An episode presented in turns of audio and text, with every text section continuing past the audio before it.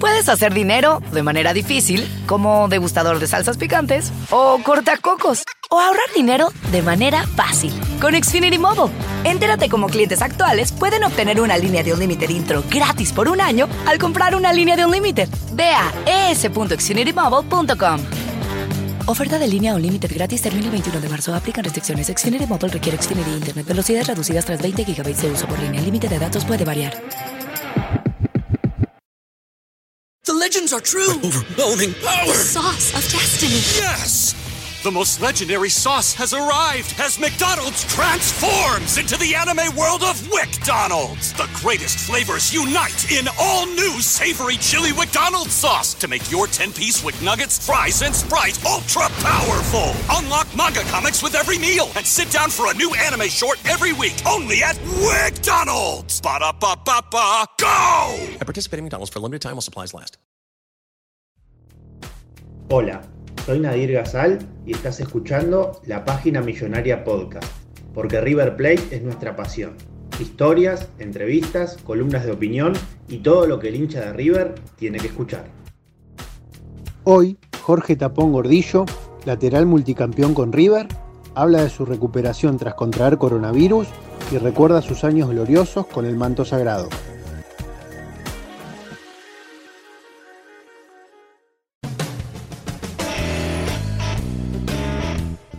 Bueno, Jorge, este es un gusto para nosotros tenerte en los podcasts de la página millonaria. ¿Cómo andas? ¿Todo bien? Todo bien, por suerte todo tranquilo, acá estamos.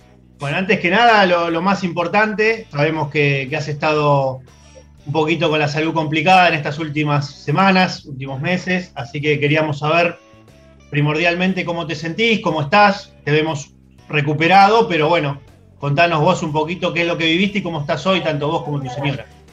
Sí, bueno, nosotros eh, más o menos por mediados de, de, mayo nos vacunaron, a la semana de, la, de, de, que nos vacunaron empezamos a tener síntomas De, de COVID. Y la primera fue mi esposa, que fue la que arrancó con fiebre, después yo, bueno, hicimos el hisopado, tanto ella, ella primero dio positivo, yo negativo, a la semana, que ella estaba con un poquito de fiebre, que no le bajaban todos los días, eh, arranqué yo con fiebre, Ajá. y ahí donde, bueno, ya nos empezamos, eh, un doctor nos empezó a hacer un seguimiento, que también después quisiera agradecer a él. ¿Cómo no? Eh, con, con, el, con el seguimiento que me, que me hacían, como a mi esposa no le bajaba la fiebre, yo pensé que era la más complicada. Eh, un día el doctor Maldonado, Facundo, que, que nos hacía el seguimiento, eh, me dice, bueno, hacete una tomografía vos. Y yo le dije, pero bueno, mira, mi esposa es la que está complicada, y me dice, no, hacételo vos. Y, y bueno, después de hacer la tomografía, me quedé internado, ahí automáticamente. El doctor que me hizo la tomografía me dijo, bueno, te tenés que internar porque tenés eh, neumonía bilateral. Me vine a, de ahí ya arranqué a, la clínica acá del sanatorio, en el sanatorio de Trinidad acá de Quilmes, y me quedé internado durante 15 días, de los cuales de los primeros 10 días estuve con, con con oxígeno, eh, donde el cual me pedían que, que no, no, no, me mueva mucho, que duerma de costado o boca abajo y, no me sacara para nada la, eh, el oxígeno. Así que fueron 15 días de soledad, ¿no? porque la verdad que esta enfermedad lo que tiene es eso, ¿no? Eh, te, te, te, aísla del mundo y estás solito. Sí. Eh, yo decía cuando le comentaba a la familia que cuando saliera, que venían, te dejaban la comida y te se iban. Entraban las enfermeras y, y los doctores nada más. Pero bueno, por suerte fui mejorando día a día y hasta que me dieron el alta, que fue para el Día del Padre. Justo, mira. Y bueno, y fue justo para el Día del Padre, el domingo. Y ahí donde, bueno, pero ahí donde uno se va dando cuenta, viste, que, que, yo la verdad no tuve ningún síntoma, porque lo único que tenía un poquito de fiebre todos los días, Yo me reía porque después de las 7 de la tarde hasta las 9 tenía fiebre y era el último, el único síntoma. Pero si no fue, no hubiese sido por el doctor que me mandó a hacer la tomografía, por ahí ni cuenta me daba. Te salvó, te Eso salvó la vida, lo- literalmente. Este, Sí, ¿A quién sí, le querés sí. agradecer? Eh, ya de paso aprovechamos. De- Este- decía Facu- Facundo Maldonado, que era el que estaba sí, haciendo el seguimiento por, por OSDE, y bueno, también a, a Gonzalo Lamas, que era el que está con los veteranos también de River, que los dos, eh, y bueno, y a toda la gente de la Trinidad de Quilmes que me atendió de primera. La Por verdad que me, me, me atendieron muy bien y estuvieron muy pendientes a, a lo, a lo que me iba pasando. Genial. Este, Jorge, bueno, ya después nos contabas que después te pudiste dar la segunda dosis, o ya estás recuperado en tu casa, más tranquilo. Este, Viste que Sí, por ahí sí. los futbolistas, algunos, eh, los que están en actividad y demás, algunos han tenido alguna secuela, como le pasó a Leo Poncio, que bueno, tarda un poquito más en recuperarse y demás. Vos te has hecho estudios una vez que, una vez este, superada la, la enfermedad, está todo en orden, está todo bien. Sí, estoy haciéndome, ya te digo, fui con una neumonóloga que después me dio, me dijo, mira, hacete estos estudios, pero deja pasar un tiempo eh, para que no sea tan reciente, porque todavía eh, los pulmones están medio sensibles y también para ver cómo, cómo va, me, me hicieron hacer una espirometría, me hizo un ecodoppler, el- también no sé si haré algún, tendré que hacer algún examen en viste así de fuerza, para cuando ya más o menos tres meses, cuatro meses, me dijo la doctora que más o menos iba normalizando todo. Y a partir de ahí después ver si ya me, me, me- me dan el alta para que empezar a trabajar, ¿no? Para poder empezar, pues la verdad que todo este tiempo no lo puedo hacer. Primero porque también soy de riesgo, yo he tenido algunas operaciones anteriores y, y uno ya la verdad que extraña mucho el, el- campo, el estar ahí, estar, estar con Los los chicos, chicos. los con chicos te con- con revitalizan los mucho, compañeros. imagino, Jorge. Sí, y si bien eh, estoy yendo a ver por ahí los partidos, ¿viste? Claro. Voy a. eh, lo- desde Boca, que fue el clásico, pude ver tres partidos y ahí conocer a los chicos, porque la verdad no los conocía. Claro. Eh, que porque ellos ya, la- ya te digo, yo el año que, que arrancó todo esto, yo estaba con la 2005 Claro. en, en octava edición eh, y bueno, pasó todo ese año que no pudimos entrenar y, y bueno, ahora esto- estos son la 2007 que tampoco tuvieron competencia, viste que la- no- no- casi no habrán jugado, no se jugó la novena división, pasaron directamente de infantil a octava y es un poco, viste, todo nuevo para ellos, ¿no? Y para, Claro. para uno también por el, por el tema de, de ir conociéndolo y, y bueno, en estos tres partidos pude disfrutar un poco de, de verlos jugar, porque la verdad que, que- son un muy buen equipo, que lo está manejando Maxi Sperandini, Sí, vimos con, que. con, con, con Christian Green, que también estuvo complicado, Christian, con el tema del COVID, y Gabriel, Alejandro, que nos damos toda una mano, todo, todo, todos ahí, tanto con Pellegrino y con Fernández, que son los técnicos de novena también. eh, se formó un muy buen grupo, viste, con todos ellos, el profe Busti, eh, con Nicolás Gómez y, y con todos ellos, ¿no? Pero no, no olvidarme de ninguno. No, no hay problema. Jorge, ¿y y hubo algún llamado que te sorprendió para, para enviarte fuerzas? Este, entre tanta gente, imagino que, que te habrá llamado de- del mundo River, de tu, de tu No. entorno, por supuesto. Este, sos un tipo No, muy bueno, la, verdad, la verdad que tuve, tuve la suerte de, de- de- de estar eh, muy, muy, muy mimado por toda la gente. La, verdad, uno ha recibido llamados de, de mucha gente, de, de- la verdad, de, de- uno no quiere por ahí nombrar a uno por el Claro, te olvidas injusto con, todo y gente, gente que por ahí hasta no conocía, que por ahí uno de dirigentes y de, amigos, de y- pero por ahí había gente que no me conocía y por allegado a otros amigos me iban mandando fuerzas como para salir adelante y bueno, eso es un agradecimiento eterno para todos, para, para toda esta gente que... Y ahí donde uno, viste, yo la verdad eso me puso muy contento y me dio mucha fuerza porque también uno se sintió muy querido y eso Claro. fue fundamental. Y más cuando cuando vos, vos estás solo, porque ahí, Claro. ahí uno, viste, ahí estás solo, estás solo contra, con la enfermedad y, y que la, la gente que, que, que no- lo- los seres queridos no te pueden ver y ya te digo, es, es difícil, ¿no? Y, y uno va pensando también en mucha gente que por ahí no, no, no tuvo la misma suerte que yo de salir Claro. que, que, que, estaban muy solos y por ahí el, el miedo, viste, y bueno, uno, uno se iba aferrando a todo, yo, qué sé yo, con, con mi esposa y uno siempre, eh, este, fue- hemos ido a la, a la Virgen de Salta y, y, y por ahí eso también a uno lo, lo, lo- lo hacía aferrar, uno se aferra un poco a Claro. todo lo que a lo que tiene al lado y, a lo que quiere, y bueno, y esa era un poco la fuerza que le daba.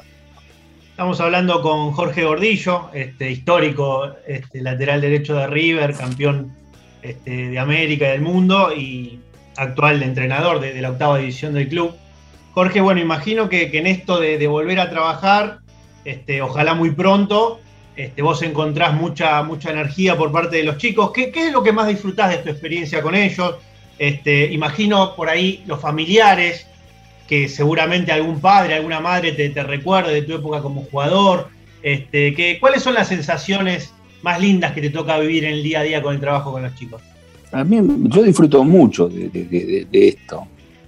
Disfruto, disfruto mucho de estar en, dentro de una cancha y de poder, poder ir transmitiendo un poco lo que a uno también le han transmitido durante todo la, la- el aprendizaje de, de- o, o- o del sueño de ser jugador de fútbol. ¿no? Y, y- y yo lo vivo también de esa manera, también eh, pensando como, como uno lo, lo hacía cuando era chico y, y- y los entrenadores que tuvo, eh, desde Adolfo Pernera, Martín Palo, José Curti, Julio Rodolfi, Ramiro Pérez, que fueron todos grandes maestros y, y que iba, iban dejando cada uno eh, algo. Y eso, Claro. eso para uno es, es muy importante. Entonces uno trata también de hacer eso, ¿no? de poder dejarle algo a, a- a alguno de estos chicos y el día de mañana eh, eh, uno lo pueda ver en, en primera edición y, y- y saber todo lo que, lo que tuvieron que, que pasar para llegar a ese momento. Porque uno por ahí ve al jugador de fútbol ya hecho y dice, Claro. mirá qué lindo, pero también detrás de eso hay mucho, eh, mucho sacrificio. Por- Uno dice sacrificar de jugar eh, eh, eh, jugando al fútbol. Y eh, uno dejando muchas cosas de lado, ¿no? Claro. Para ser jugador de fútbol, los chicos dejan muchas cosas de lado, de- pero van en busca de un sueño, que eso también es importantísimo. Y por eso digo, yo, yo lo disfruto mucho. Disfruto de, una charla, de, de cuando uno corrige, cuando trata de, también explicarle eh, algo que, que uno vio que en ese momento por ahí no, no- no lo hizo bien y, y para, corregirlo y, y- y todo eso, eso, esas pequeñas cosas que después cuando vos lo ves que lo hacen dentro de la cancha eh, y vos decís, viste, a algo a uno le va a ir Claro. dejando, ¿no? Claro. Tapón, y bueno, más allá de, de todos estos sacrificios que vos decís que, que tienen que hacer los chicos, este, dejar algunas cosas de lado y demás, también en estas épocas muchos se encuentran con la exposición de, de los medios de comunicación, de las redes sociales, de todo lo que eso, que por ahí es distinto a lo que era en tu época, cuando arrancaste, que vos por ahí no, no tenías todo ese mundo tecnológico, si se quiere. Este, uno de los casos, por ejemplo, es el de Claudio Echeverry, que es alguien a quien seguramente conoces y, muy bien.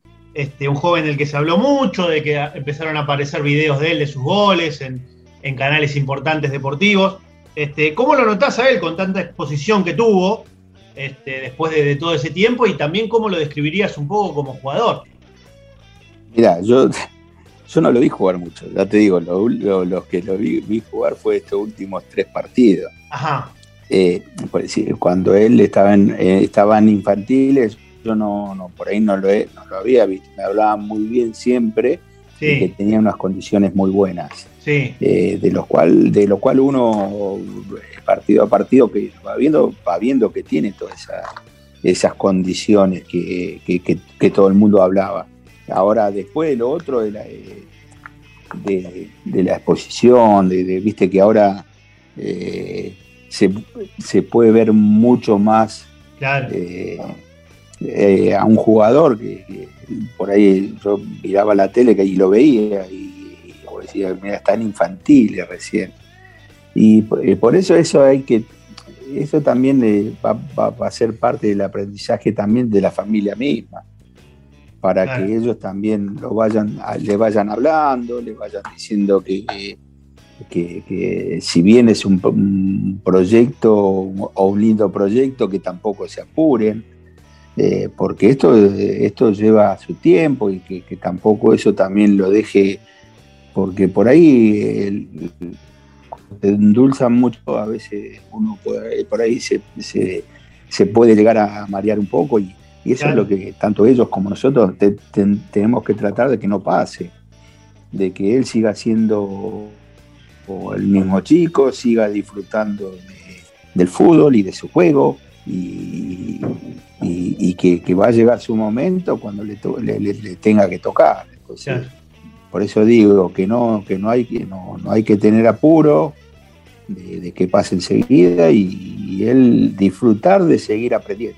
Porque él todo lo que tiene lo tiene ya por naturaleza. Y a eso le tiene que ir agregando cosas. Claro. Desde cómo comportarse como en un vestuario, cómo comportarse con sus compañeros, o, o, en el colegio y entonces es, es, un poco es un aprendizaje que lleva años que para cuando toque su verdad esté bien preparado no no el tienes eh, cosas que por ahí creías que ibas a llegar y por ahí no te tocó y, también tenés que estar preparado el día de mañana. Entonces es un poco todo eso no es un aprendizaje constante. Totalmente, Tapón. Antes de, meternos de, lleno en, en, tu etapa de futbolista y sobre todo en aquella gloriosa época de, de, mediados de los 80 que, donde brillaron como equipo en River, este, ¿es verdad que hubo un, alguna historia particular con, con, Eder Álvarez Balanta, que fuiste vos un poco el que lo, este, lo, lo descubrió, si se quiere, en algún punto? Contanos un poquito cómo fue esa historia con, con el colombiano que después terminó este, debutando en River y ha sido campeón de la mano de, de Ramón Díaz y de Marcelo Gallardo también. No, no sé si lo descubrí, pero fue que él en su momento, eh, yo tengo una amistad con Silvano Espíndola, Ajá. Eh, que él también había, había traído a Falcao en su momento, claro. pasó algo también. Eh, y no, con, con Eder me, me, me, llama él y me llama si tengo un chico que estaba, está está en Buenos Aires, está probándose en otro club, no lo quieren ver. Y bueno, eh, yo hablé en ese momento, creo que, que, estaba Daniel Mesina como, como coordinador. Y hablé con él y le dije, mira, ¿por qué no lo vemos a este chico? Ese día estaba Piscovi, que era el técnico de la categoría, eh, Jorge Busti, Daniel Mesina y yo estamos viendo la práctica, que era, él era en ese momento, no, creo que quinta división. Y ahí donde lo vimos, y bueno, a todos nos gustó, él vino a probarse de 5. Claro, como de 5. Tanto, tanto, viste, en esa categoría central era Carlos Ruiz, Ajá. Que, que, estaba en la selección, y, y de 5 estaba Kraneviter y, y eh, ah, ¿cómo se llama el chico que está en, en Lanús, el volante Quiñón. izquierdo? Eh, Quiñón, eh, Quiñón, claro, Facu Quiñón. Claro. Y bueno, y, y entre todo ahí, y Claudio, yo, y le preguntamos Jorge Busti, le preguntamos si se animaba a jugar de central. Un poco esa la, la, la historia de, de Eder, eh, que, que, siempre hablábamos, y la verdad que un pibe bárbaro, un pibe bárbaro. Todos hablan maravillas de. Chico de con una. De, sí, sí, sí, sí, y, y bueno, y cada vez que por ahí habla o nos cruzamos, siempre eh, es lindo poder recordar todo aquello, ¿no? Que también uno, por eso digo, siempre uno por ahí si, si puede ayudar o dar una mano está, ¿no? Totalmente. Y después fue lo que fue, ¿no? La verdad que él él, él- él hizo un gran mérito de, por, por las condiciones eh, futbolísticas que tiene. ¿no? Totalmente. Jorge, este, fuiste uno de, de los grandes protagonistas de un equipo histórico para River, este, que no solo era absolutamente ganador dentro de la cancha, sino también que tenían su- sus personalidades fuera de ella y, y han dejado grandes historias también fuera de- del campo de juego. ¿Es verdad que vos te ponías de punta de pie en las fotos de, de los equipos y que una vez te, todos te imitaron? Este, todos se pusieron igual para dejarte chiquito como sos. ¿Es así? Sí, era, era un poco, era un poco una, uno que hacía también, eh, lo hace una vez y después ya, si la cosa va bien, ya queda, ¿no? Claro. Entonces, eh, nosotros tenía- teníamos un, eh, yo antes de, de- de ponerme la foto daba una vuelta delante de todos, ¿viste? Estaban los fotógrafos y todos me esperaban a mí y cuando yo llegaba a mi lugar me ponía en punta de pie y, y, viste y salía la sacaba la foto. Bueno, todo el mundo fue así y bueno, siempre, siempre lo hacíamos así. Hasta que un día yo hice todo el ritual, doy la vuelta por delante de ellos, qué sé yo. que- Cuando me pongo en el, yo siempre me ponía a la, a la derecha, a la- sí, mirándola a la derecha de la foto y Sí. me pongo en punta de pie. Y en ese momento se ha puesto todo de acuerdo y se pusieron todo en punta de pie. O sea, yo ya era el más, pet- el, el más petizo normal. claro. Imaginá todo esto en punta de pie.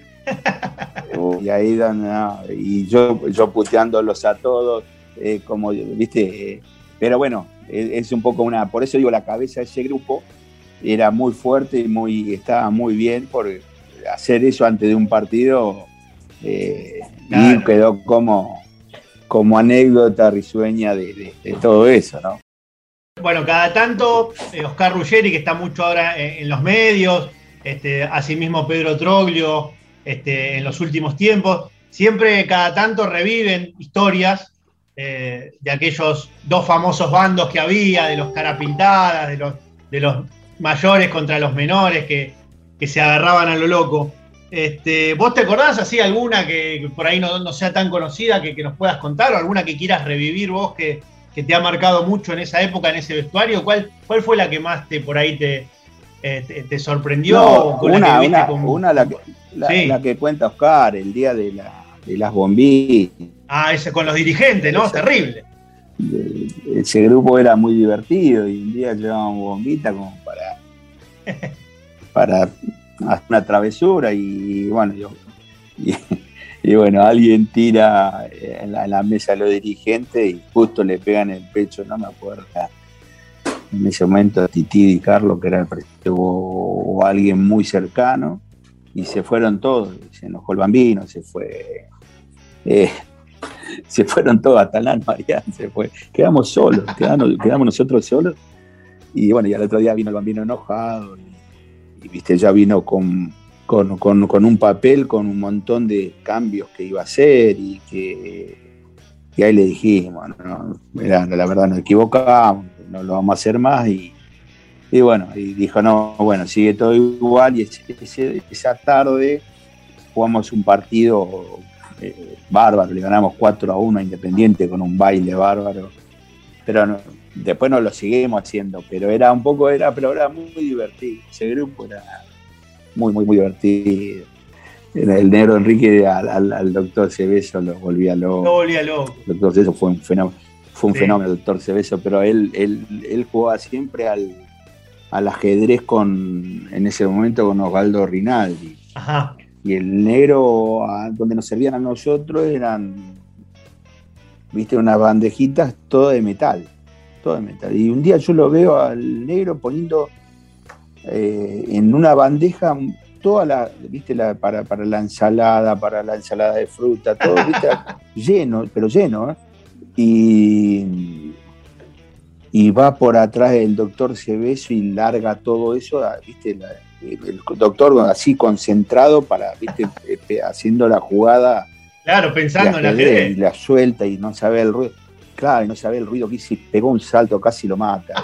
No, no, pero, pero así, nada, pero era, éramos, la verdad, éramos un grupo de esos eh, que sabíamos hasta dónde llegábamos, viste, con los límites. Sabíamos hasta dónde podíamos nosotros divertirnos y después a la hora de entrenar y a la hora de jugar éramos un equipo muy serio, viste. Teníamos las dos etapas, ¿no? si bien la pasábamos muy bien entre nosotros, eh, a la hora de los entrenamientos y a la hora de jugar éramos muy serios. Y a eso quería llegar, Jorge, porque bueno, hay videos de ustedes, este, algunos que, se puedan recopilar, que de archivo y demás, pero bueno, por ahí el hincha de, ahora de estos tiempos, eh, o por ahí que son chicos, que todavía no, no se nutrieron de tanta historia, este, no, no los vieron jugar. Contales un poco a, los jóvenes o a los de las generaciones de ahora, este, qué clase de equipo era dentro de la cancha aquel del 86, qué, qué atributos tenía, qué, cuáles eran sus máximas fortalezas, en dónde se basaba su fútbol. Este, ¿qué, experiencias y qué este, conocimientos adquiriste de todo lo que fue aquel equipo? No, yo creo, en ese equipo tenía alguna similitud a, estos equipos de Marcelo. Ajá, ¿en qué, le notas? bien por ahí. No, no, en la seriedad, eh, en la concentración de que, tenía y a la hora de, ser, si bien eran otros tiempos, era, un equipo muy intenso, un equipo que, que te llegaba con mucha gente al área contraria. Eh, a ver, ese equipo fueron dos equipos diferentes. Uno, uno del campeonato local, que estaba Enzo.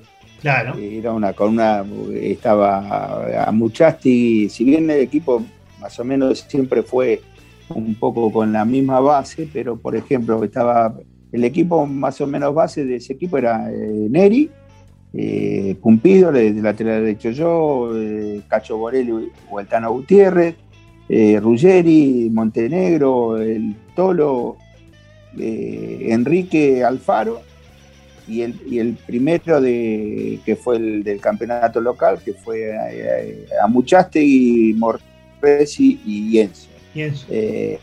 donde un equipo un equipo que ya te digo, era presionaba bien, te mantenía bien la pelota, tenía muy buenos jugadores. Eh, la pelota la teníamos nosotros, si bien por ahí, eh, viste que ahora es más tenencia, era un poco mucho más directo. Claro. Y, tenía delanteros que con mucho gol. Eh, ni hablar Enzo, que había sido el goleador del torneo, pero era, era un equipo y muy, muy sólido atrás, era muy nosotros fuimos, eh, yo hablo del campeonato local, ¿no? Eh, eh, fuimos el equipo con, más goles y, el, con, una defensa con menos goles. Después cambia un poco el equipo cuando ya jugamos la Copa Libertadores, ahí donde empezó a, a hacer un equipo si bien no nos metíamos atrás para nada, era un equipo que, siempre te, peleaba la mitad de cancha eh, y tenía, ya te digo, cambió un poco la delantera, ya no estaba el Flaco Enzo, ya estaba eh, Centurión, que en juego era sin, sin lo virtuoso y todo lo que era el Flaco Enzo, tenía de característica parecida. el pelado Centurión jugaba bien y hacía goles. Eh, Antonio era un poco más, más, más de velocidad y más de, contra que la, araña. y ya teníamos al Beto Alonso eh, de 10 como generador, generador de, juego, ¿no? Eh, con todo lo que la historia del Beto Alonso detrás.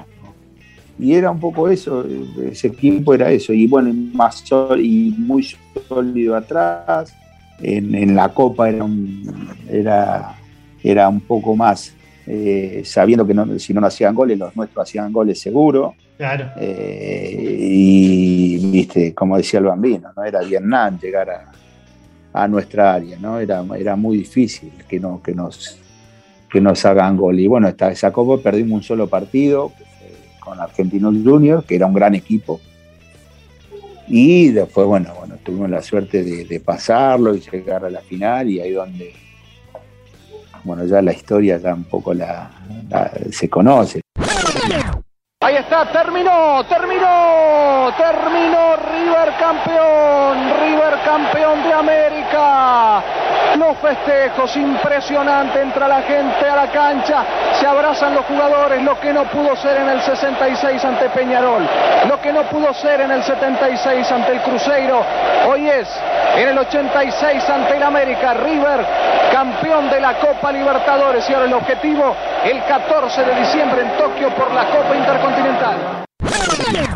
Y bueno, y, tuvimos la, la- suerte después de llegar a la, la final del mundo, donde antes era la Intercontinental, y ahí donde era partido a suerte, ¿verdad? Claro. Saber de, de que mm, teníamos esa posibilidad contra un equipo desconocido.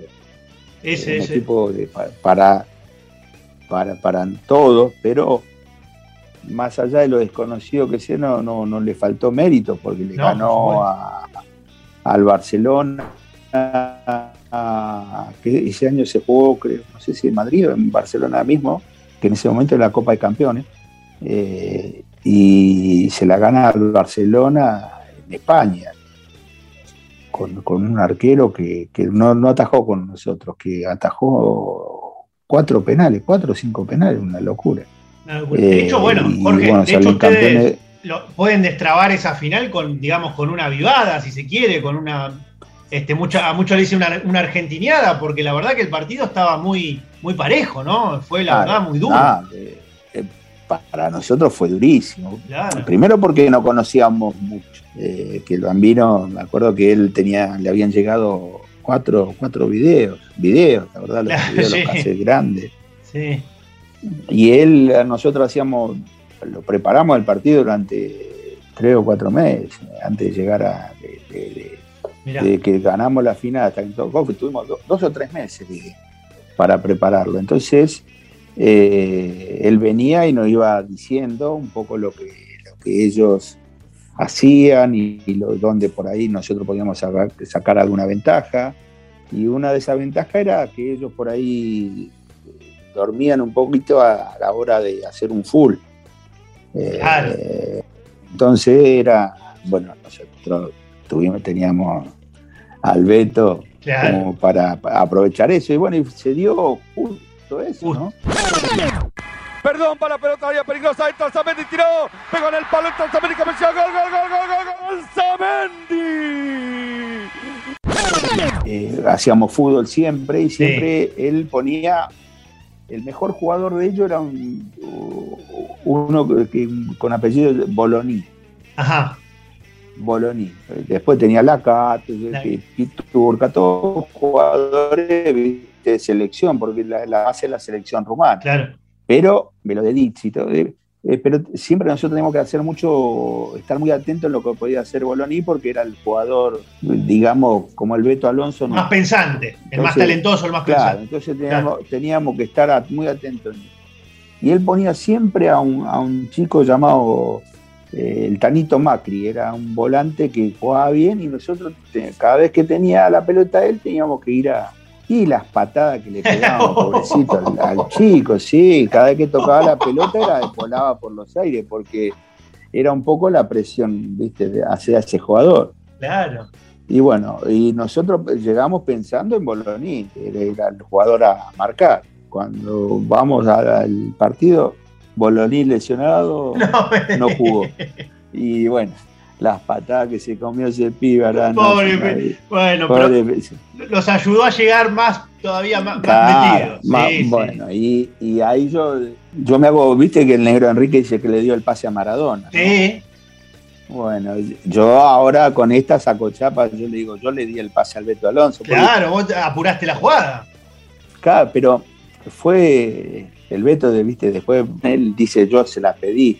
Fue una jugada que me llega a mí, me cae. Claro. Y yo viene así, viene picando y yo de primera le pego, viste, así, medio con, viste, así de tres dedos. así, y le cayó justo. No, fue la cayó. intención mía para sacar rápido. Viste, cayó rápido. y- Pero yo digo, como el negro Enrique, sí, yo, le, yo lo vi, le, se la di rápido. Vas a Viste, chapear cayó siempre. rápido, pero la genialidad, claro, la genialidad del Beto eh, de, de- de- de sacar ese pase de la nada Claro, y la picardía, porque ahí ya donde, ahí donde uno habla de los jugadores, ¿no? claro, claro. Porque la, toda la genialidad del Beto y el estar atento de Antonio para leer lo que iba a hacer él, eh, ahí donde, donde sale ese gol de la nada, porque fue, fue eso, fue una vivada del Beto eh, y, el estar eh, siempre atento para el gol de Antonio, ¿no? Que, de ahí donde sale el gol, como decís vos, de un partido muy cerrado, se abre con ese partido y a partir de ahí fue el laburo de, los defensores. De los obreros. y no, pero aparte de, un equipo que nos venía, nos metía dentro de un arco, porque la verdad tenía jugadores de, buena característica, como, como, era la parte del este de esa época, y muy fuertes, y muy fuertes, porque bueno, ahora uno ve muchos en Europa, muchos africanos o de, diferentes colonias, pero antes eh, era un poco la, era el, este de Europa que tenía jugadores muy fuertes y que, eso eran los primeros que iban a, la Europa, libre, digamos. ¿no? Claro. Jorge, este, cambiando un poquito de, épocas, eh, vos en el 2007 tuviste la posibilidad cuando Pasarela este, renuncia de, River de hacerte cargo un tiempito del equipo de primera. Este, tuviste como técnico interino. ¿Cómo fue esa experiencia? ¿Te gustó? la sentiste como una responsabilidad muy grande y por ahí no, lo pudiste disfrutar del todo? ¿Cómo, cómo, qué, saldo sacaste de todo eso? No, yo, yo ya había tenido alguna experiencia así de esta. En Independiente me tocó vivirlo cuando, estaba con reserva, que se fue el Tigre Gareca, me, tocó dirigir eh, cuatro partidos. Los, muchachos, eh, dentro de todo, eh, los conocía o algunos habían sido todavía compañeros y había sido un 50 y 50, ¿viste? Ganamos dos y perdimos dos. Claro. Eh, y ahora con River, eh, por ahí era otro momento y, la verdad que uno trataba de dar una mano. Cuando uno hace por interinato, sabes que se va un entrenador y, y, bueno, y salir del paso y bueno, yo traté de dar una mano en ese momento eh, es agarrar un fierro caliente, literalmente. Sí, pues porque no estaba bien el equipo. Cuando el técnico se va es porque no está bien. Lógico. Eh, eh, y bueno, uno trató de dar una mano y no, la verdad que no nos fue bien. Eh, estaba Alejandro por ahí conmigo, el profe Domínguez, pero uno no, no, no, no, la verdad que no lo pude disfrutar por, no por, por, por porque se perdió, sino porque uno quería, intentaba darle una mano al club que uno, que uno quiere. Eh, y bueno, hicimos todo lo que, creímos que teníamos que hacer, trabajar con seriedad, pero no, ya te digo, en los resultados no nos fue bien. Pero uno se fue a dormir tranquilo sabiendo que trató de hacerlo mejor. Que eso, eso es lo importante de todo esto, ¿no? Lógico. Jorge, haciéndote las últimas, este, agradeciéndote el tiempo sobre todo, este, metiéndote un poquito en lo que es la actualidad de River. Este, bueno, que hace poquito perdió a Montiel, que, es una pieza muy importante en un puesto que, vos conocés y mucho. ¿Cuál es tu opinión de él? ¿Crees que ha sido este, por su evolución, por ahí porque se adaptó al puesto ya de grande, ya en primera división? ¿Ha sido de, los laterales derechos más destacados del último tiempo, de los últimos años? Este, ¿qué, análisis podés hacer de lo que ha dado Montiel en su carrera en River? No, sin duda hay un gran mérito tanto de Marcelo como de, de, Gonzalo. ¿Por qué digo esto? Porque primero es convencerlo para, para que cambie de, posición y, él también convencerse que, que, lo puede hacer, porque no, no, no todo es por ahí ya cuando uno es, eh, tiene un puesto de, por naturaleza o que viene de, infantiles haciéndolo, por ahí no estás tan convencido. Y por eso hablo yo del mérito de Marcelo, de convencerlo también de que él lo podía hacer. Y la verdad que lo hizo y, desde ya que lo ha hecho bárbaro, ¿no? Porque le ha tocado eh, tener un rendimiento muy bueno, que eso le permitió estar en la selección y también ser titular en selección. Y, eso habla de la cabeza ¿no? del, jugador. Por eso digo, el aprendizaje siempre está. El, aprendizaje hasta, hasta cuando dejas de jugar lo, vas a tener. Eh, y, si uno tiene la cabeza abierta también puede incorporar cosas. Uno también, eh, por eso digo que, Gonzalo es un fiel reflejo de lo, que, de lo que uno puede hacer cuando está convencido, ¿no? Y, por eso por eso todo lo que ha rendido. Vos fíjate que hasta Enzo Pérez, eh, sacando un poco de la pregunta, eh, que él por ahí no, no, era la posición natural de él y, fíjate, y encima la edad que él tiene de seguir aprendiendo. Todas estas cosas que uno ve en la primera y después nosotros podemos transmitírselo a los chicos y que ellos no, porque por ahí algunos creen que con lo que tienen ya van a, van a ser, sí, si bien uno trata de, de no, de, a uno que juega bien, nunca prohibirle que siga intentando, siga gambeteando y siga haciendo lo que uno, uno cree, también saber que tienen que seguir agregando cosas a su juego, ¿no? Que eso lo hace más jugador todavía. Totalmente. Bueno, y su la salida de Montiel obviamente deja un, hueco muy importante, difícil de reemplazar, pero bueno, River apostó a Vigo a principio de año como para que ya se vaya adaptando, fobiándose. ¿Cómo lo ves a Vigo en esa, en esa posición, en estas primeras experiencias que está teniendo? ¿Y eh, cómo considerás a Casco también corrido por ahí de lateral izquierdo, que es donde más ha sabido rendir, corrido al lateral derecho? Bien, bueno, Casco ha tenido buenos rendimientos, ha hecho muy buenos partidos. Por ahí hay, hay veces que, uno cuando ya está acostumbrado al otro lado, por ahí es mucho más fácil jugar, ¿viste? Más de ser, viste que él por ahí eh, ha, jugado siempre por, por la izquierda. Eh, pero cuando te tiran al otro lateral, por ahí a veces uno ya está más acostumbrado a, él llegaba casi como un 10, él, viste, llegaba a tirar pareo, metía pase gol. Por ahí acá eh, eh, es, al revés, porque como, como con, tu perfil tenés que llegar mucho más por afuera, más allá que sea, el perfil de él, eh, por ahí tiene la otra costumbre, ¿no? De, entrar por, más por el medio. Y lo de Vigo también va, a tener que ir aprendiendo, va a tener que ir sabiendo lo que significa jugar con la camiseta de River, eh, porque eso también es aprendizaje, ¿no? es, eh, es, muy difícil esta camiseta, entonces él va a tener que, por ahí todos pensábamos que, que, Montiel iba a estar un tiempo más y él, él podía irme echando para, para cuando le toque, bueno, ahora es, un, aprendiz, es un aprendizaje rápido. rápido, claro.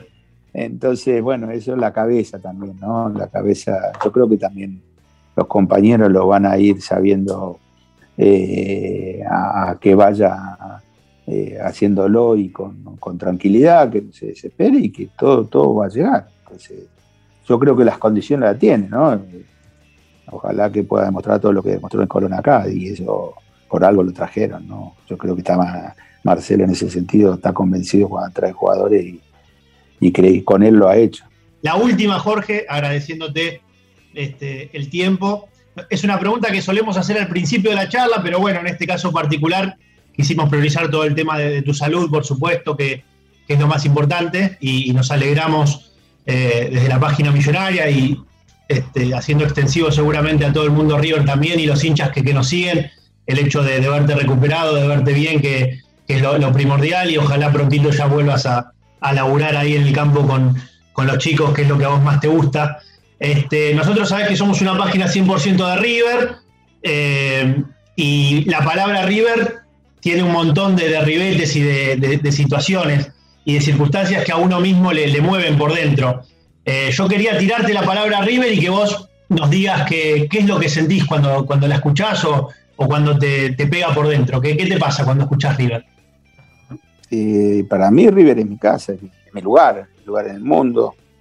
Eh, yo llegué cuando tenía 10 años y hoy, hoy tengo 59, o sea que yo me casé eh, siendo jugador de River con mi señora, mi señora Sandra, que es la, la, de toda la vida, mi primera novia, mi, esposa, entonces bueno, tuve hijos en River, tuve nietos en River. Ya estoy para eh, en cualquier momento tengo ya eh, nietas que son grandes, esperemos que todavía no me hagan bisabuelos. Tengo mi nieta más grande acá, que es Martina, que tiene 19 años, fíjate que, pero igual le digo que espere. Yo no me, no me veo en otro lugar que no sea en River. Eh, por eso digo, más allá que tuve un tiempo en, Independiente, donde me trata bien, pero mi lugar en el mundo es, River. Jorge, eh, agradecidísimos por el tiempo, espero que, hayas disfrutado la charla. Eh, gracias por, todas tus, palabras, por, todo tu conocimiento de, todos los temas.